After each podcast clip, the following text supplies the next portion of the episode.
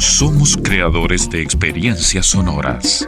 Llevamos tu podcast a otro nivel. Sentipodcast.com Future Shapers, el podcast del futuro. Herramientas, soluciones y aprendizajes para innovar en serio. Te invitamos a viajar hacia un mundo mejor donde todo problema siempre tiene una solución. Siempre tiene una solución. Abróchate los cinturones y viaja con nosotros.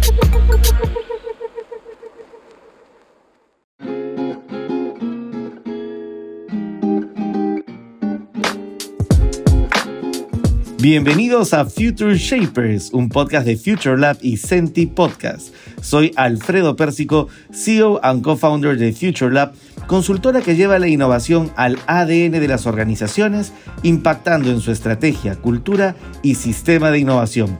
Future Lab es innovación en serio.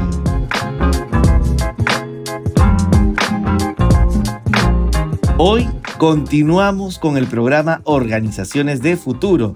Ya hemos tenido un primer episodio increíble con Camilo Daza y no podíamos dejar de tener otros dos más que se vienen y este es el segundo. Así que hoy día vamos a aprender un tema fundamental. Es cultura de futuro.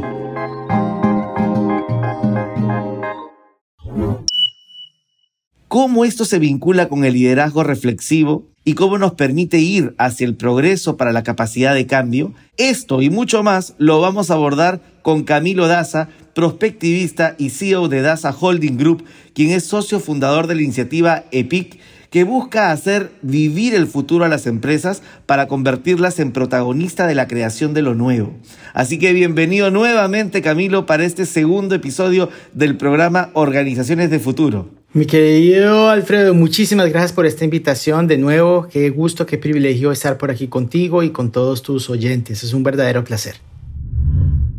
Mira, eh, Cami, en realidad el placer es nuestro. Hoy día nos toca un tema que es candente para el tema de las organizaciones, cultura de futuro.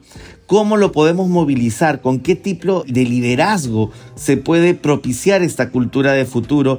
¿Y cómo esta cultura de futuro nos va a ayudar a desarrollar esta capacidad de poder cambiar, de hacer que finalmente el futuro suceda, ¿no? Entonces, o provocarlo, ¿no? Pues yo creo que esto va a dar para mucho. La primera pregunta que tendría para ello es, ¿qué es una cultura de futuro? No sé si nos puedes ayudar con esa pregunta, Cami.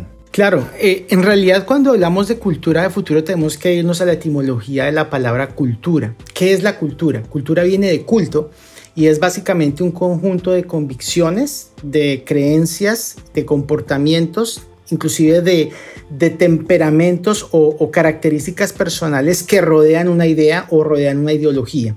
Es decir, hay cultura, por ejemplo, del fútbol, en donde el fútbol, digamos, una persona que tenga la cultura del fútbol en su casa, mínimo tendrá un balón de fútbol, mínimo tendrá camisetas colgadas en la pared, tendrá trofeos, etcétera, etcétera. Hay cultura, por ejemplo, del asado, entonces, en donde la casa, por ejemplo, tiene sus cuchillos bien bonitos, tiene un asador de gas o de charcoal, dependiendo del caso. Cuando hablamos de cultura, entonces estamos hablando de un conjunto de elementos que me propician unos comportamientos deseados. Al hablar de cultura de futuro, estamos hablando de aquellos elementos organizacionales en una entidad, en una región, en un lugar específico, que me llevan constantemente a propender, a pensar, a reflexionar acerca del futuro y construirlo a partir del presente. Eso es lo que es verdaderamente cultura de futuro, ese conjunto de elementos que me permiten como empresa estar constantemente relacionado hacia adelante, hacia el futuro. Interesantísimo. Ahora, la pregunta del millón es normalmente cuando hablamos de cultura, vemos que son los líderes los que definen la cultura, o por lo menos los que te plantean hacia dónde estamos tratando de movilizar esa fuerza que tiene eh, eso que sucede cuando nadie dice que tiene que darse, ¿no? La, cultura es eso que pasa cuando nadie dice qué tiene que suceder, ¿no? O qué tiene que hacerse. Entonces, ¿cómo, cómo hacemos para que eh, realmente esto se dé? Me preguntaba por las características que deben tener los líderes de las empresas que desean construir futuro. ¿Tienes alguna perspectiva de cómo debe ser esta, este liderazgo? Bueno, de hecho, el liderazgo es uno de los tantos elementos que hacen parte de esa cultura, como tú bien lo, has expresado. Y el liderazgo dentro de una compañía que piensa en futuro constantemente eh, tiene un aspecto fundamental. Lo primero es un liderazgo de carácter reflexivo. Y esto es algo que es muy escaso hoy en las organizaciones. ¿Qué es el liderazgo reflexivo? Eh, hay, un, hay un autor llamado Eduardo Bueno que habla acerca del pensamiento estratégico y dice que el pensamiento estratégico es la capacidad de reflexión sobre los aspectos vitales de la compañía hacia un futuro. ¿Qué quiero decir con esto? Básicamente, un liderazgo reflexivo es una persona que constantemente las decisiones que toma, las acciones que tiene, su día a día, están siendo siempre planificadas debajo de un gran, digámoslo así, un gran manto de tiempo hacia adelante, hacia, las decisiones de futuro. Entonces, se toman el tiempo que es necesario para reflexionar sobre una decisión, para reflexionar sobre eh, pasos más adelante de la compañía y esa es, digamos, una de las principales eh, características. Y la segunda principal característica de estos líderes es que precisamente son capaces de atraer las personas hacia estos eh, escenarios futuros. Es decir, implementan en, la, en el día a día de la empresa eh, formas y conductas que les permitan a las personas no generar un pensamiento lineal. Lo hemos dicho en varios, en varios eh, episodios y, en varios foros, el, tiempo nunca es lineal. El tiempo siempre tiene diferentes vertientes dependiendo de tus decisiones del presente. Entonces el líder debe ser capaz de poder accionar y de poder en cierta manera meter a las personas en, este, en esta nueva dimensión de tiempo para que las personas cuando tomen una decisión no piensen solamente en algo lineal, sino que piensen en todas las posibilidades de crecimiento de oportunidad, de riesgo frente a cada decisión. Y qué interesante, ¿no? Cómo se conecta este episodio que estamos teniendo el día de hoy con el episodio 1 en el que decíamos que el tiempo tiene que ser cambiado a nivel de cómo nos estamos vinculando con él para que no sea tóxico, sino transformador y cómo los líderes lo que hacen es volverlo transformador en la medida en que el tiempo es un conjunto también de condiciones que me permiten ir encontrando posibilidades, ¿no? No existe un futuro, existen los futuros que estamos construyendo y finalmente cómo es que el líder que inspira, influye, no solamente lo hace a través de lo que quiere que se dé, sino cómo convoca a los demás para ser parte del sueño, ¿no? Entonces es importantísimo lo, lo que comentas, Cami. Otro punto que, estaba pensando eh, a la hora que te escuchaba es qué debemos tener en cuenta en nuestra cultura organizacional cuando queremos construir futuro. Si tú dijeras, mira, toma nota, estos son alertas que tienes que considerar a la hora que estás decidido a irte a una eh, cultura organizacional que realmente apueste por futuro. Definitivamente hay varias. La primera tiene que ver la visión de futuro, la visión reflexiva, que ya la habíamos mencionado.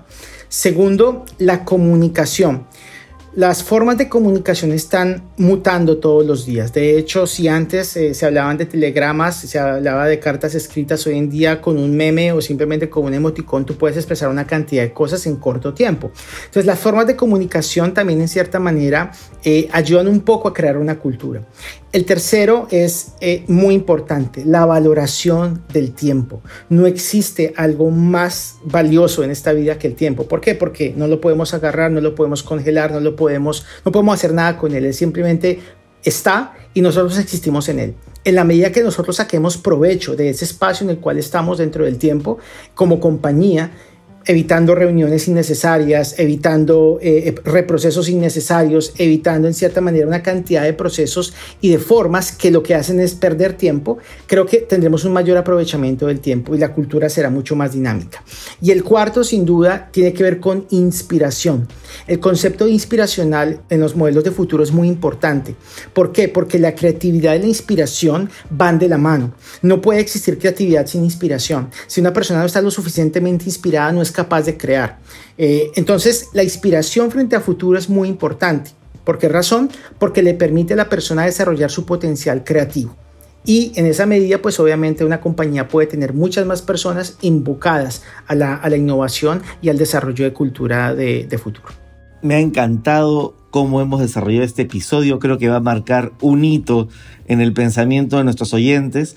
Y quería eh, simplemente preguntarte si hay algún ejemplo que te gustaría destacar de cultura de futuro que hayas podido conocer. Bueno, acá yo he tenido la oportunidad de conocer varios, varios modelos. Eh, uno de ellos es una compañía de telecomunicaciones en, el sultanato de Oman llamada Omantel, que ellos eh, eh, durante pandemia todos sus programas los manejaron remotos pero la transformación que hicieron fue una transformación bastante interesante. Y es que ellos crearon, ellos gamificaron básicamente las reuniones, ellos a través de una plataforma interna la crearon de manera que gamificaron la reunión, entonces tú podías ver en la pantalla dónde estaba cada persona como si estuviera en la oficina realmente, pero en realidad cada uno estaba en su casa y tenían un horario de trabajo, iban, venían, entonces las personas en cierta manera desarrollaron todo su potencial, iban a las reuniones por supuesto en pijama o no, desde la casa, pero en la realidad aumentada, en la realidad virtual, perdón, que estaban presentando en ese momento, eh, se estaba generando y se mantenía el espíritu de la compañía. Y esa es una forma también de crear futuro, es una forma de crear una cultura en donde las personas puedan aportar. Y durante ese proceso, después de pandemia, lo más interesante fue que ellos desarrollaron un proyecto, que es un proyecto que tiene a, largo plazo, que es un proyecto de, de, de oficinas 100% virtuales para los miembros de la compañía y en donde pues obviamente existe, existe este tipo de interacción. Pero eso fue parte precisamente de haber creado con anticipación una cultura de futuro. Qué potente. Es como un Second Life, un, un, nuevo espacio, pero que está articulado, eh, ¿no? Y, está articulado además en, el real life. O sea, tienes un espacio virtual en el que estás teniendo un espacio de reunión, de, de, escritorio con la gente y todo, pero al mismo tiempo estás en tu casa con pijama, pero estás dentro de cada uno de los espacios coexistiendo, compartiendo, construyendo. Una forma muy interesante además de hacer suyo no solo una manera de crear cultura en tiempos de pandemia, sino también crear formas futuras de interacción cultural, ¿no? Que ya, ya lo está anticipando. Interesantísimo. Así es. Cami, ha sido un placer. Muchísimas gracias y te invito por supuesto al tercer episodio que vamos a tener contigo de Organizaciones de Futuro para ayudar a nuestros oyentes a hacer que sus organizaciones den un salto al siguiente nivel y sean organizaciones de futuro. Muchísimas gracias, Cami. A ti muchísimas gracias, mi querido Alfredo. Un abrazo para ti y para toda tu audiencia. Nos vemos en la próxima. Y terminó este segundo episodio del programa Organizaciones de Futuro aquí en Future Shapers, tu programa favorito para provocar futuros sostenibles. Muchas gracias por quedarte hasta el final.